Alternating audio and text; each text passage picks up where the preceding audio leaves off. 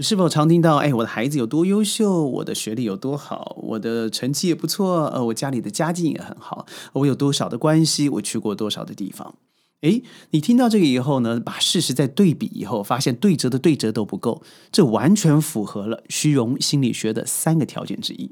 这么多的人，你知道吗？最后的结果往往是走向自己非常不快乐，甚至抑郁，走向绝境的途径。但是，为什么有这么多的人还是这么喜欢戴这样大的帽呢？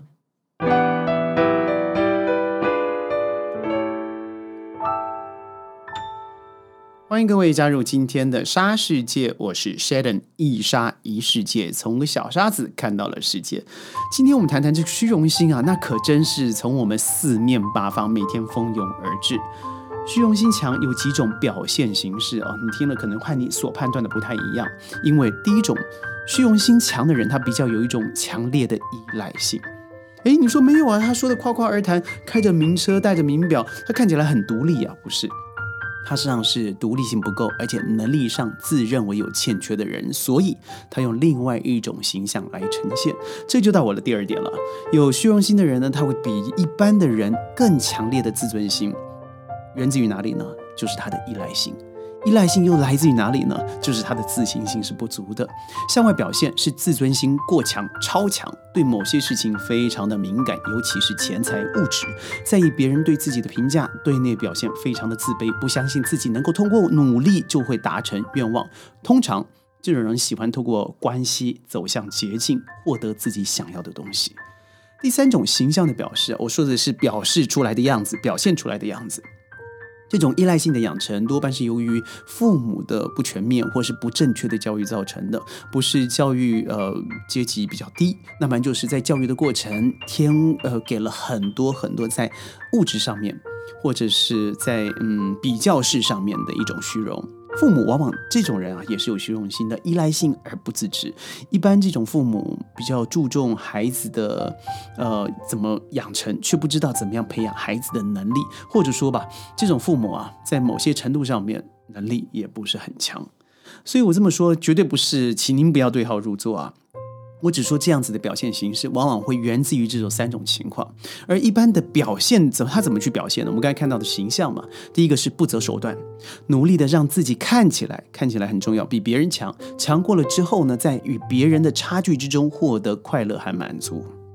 第二，当受条件所限，无法使自己比别人强的时候呢，他就会在别人的差距之中感受到折磨和痛苦。所以，嗯，反观。这些虚荣心比较强的人，他事实上活得很累的，因为他是在生活，呃，生活在极度，呃，缺乏自信和极度自卑之之间，但必须要表现出一种嗯死要面子、活受罪的这种生活状态，所以大多时候啊，他处于一种强烈的不安全感。嗯，身旁怎么样判断非常容易啊，所以这是三种行为，他很有可能就是一种虚荣心泛滥的人，让您参考一下。我觉得第一种他会是比较善用谎言来赢得别人赞许的。怎么说呢？因为虚荣心过度的第一个表现就是开始撒谎。因为当一个人迫切的渴望别人的赞扬、认可的时候，是什么事情都干得出来了。谎言只不过是一小小步而已。但是如果你说了一个谎，就要去去用无数个谎，像雪球一样的滚回来。但是当你开始撒谎的时候，说明你的虚荣心已经开始影响到了你的生活、你的人际关系。我曾经身旁就有一个小挂，他在成绩本来不是非常好的，但突然有一天回来告诉我说，呃，他从现在开始不用写作业了。我说啊，学校这么好，这么开放，不用写作业。他说，因为我的成绩很优秀，表现得也很好，老师说我在校的表现就已经够了，所以不用写作业。虽然我是有一千个怀疑啊，但是我当下决定要选择相信他。就这样，我被骗了三个月。他整个学期是是没有写功课的。他实际上也就是想得到我的一种赞许，但是他用了一个比较不好的开始。但我不能否认，他的确有好的行为进步。但是在功课上面，他的确是用说谎来得到自别人的赞同，尤其是来自于我的。第二呢，我觉得也是很重要，你常会看到的，就是强烈的嫉妒行为。嫉妒心啊，这是一个从虚荣心里头衍生出来的表现。当别人比你强大的时候，你就无法得到来自四周的称赞，你的虚荣无法满足，自然就会产生嫉妒心。这种嫉妒也分等级的，一般的嫉妒可能就是让你心里不爽了啊，略微有一些呃嗯一嗯情绪的失控，就是我们说 loss in control。但是如果一些人的嫉妒开始影响到了他的行为，譬如说恶性的竞争啊，诋毁对方，那就非常恐怖了。我身旁就发生了一个母亲，她就是这样子的一种强烈嫉妒行为。的人，后来我分析，当然来自一个破碎的家庭，但看到他自己所教育的女儿出来也是这样子行为的，所以我这思考以后，也就油然产生一种同情了，因为我相信他在这种嫉妒行为下面的虚荣心，那是源自于一个强大的自卑感，所以很多时候你观察到这些人，你也知道他在做这些恶性竞争，你不妨。可以像 Sheldon 一样静下来跟他聊一聊，他所面对的是什么？譬如说，他买了根本不不符合他身份的汽车，他住在真的非常辛苦啊，要贷了两个款，包括信用卡的钱，才能够去去每月去偿贷的房子。你知道他是辛苦的，出去吃饭的时候，就连很简单的彼此 Go Dutch 分摊的餐费，他都颇有微词。所以你知道这种人生活是非常不舒服的，但是为什么？就像我刚才说的嘛，为了这个面子啊，他可以抛下一切，这是强烈的嫉妒行为。第三种呢，我认为他很尝试的自我麻醉。看看呢，虚荣拆开两个字，虚是虚假的虚，虚无的虚是空虚的虚，荣是荣耀，是光荣。也就是说，明明没有这些东西，甚至很难拥有的东西，却要假装自己拥有。即使你装的很像，你始终是虚的。所以，虚荣给人带来最大的危险呢，就是自我麻痹。当一个人不断的开始欺骗自己，以为自己有，好像有那些荣耀的时候，他会真的相信自己拥有，这是真的。这就发生在我身旁。举个例子。小瓜的爸爸是做发展商的，他就喜欢呃开一些好车子。那当然想发发展商嘛，应该本来就开开一些好车子。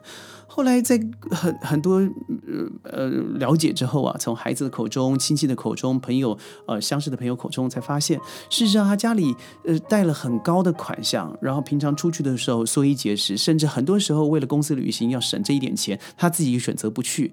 嗯，一方面我想是省了自己的费用，同时也不让别人出去以后有借口去坑他一笔，老板嘛，所以他去买了玛莎拉蒂、兰博基尼这种车子。他说啊，有一句名言告诉了他的儿子，而儿子转告给我，就说让别人看到你这即使是假象，他都会买单。但是，but 我有一个但数，那就是那在那种环境才会买你这种单。越强大的人他是往下看的，越失败的人他是往上看的。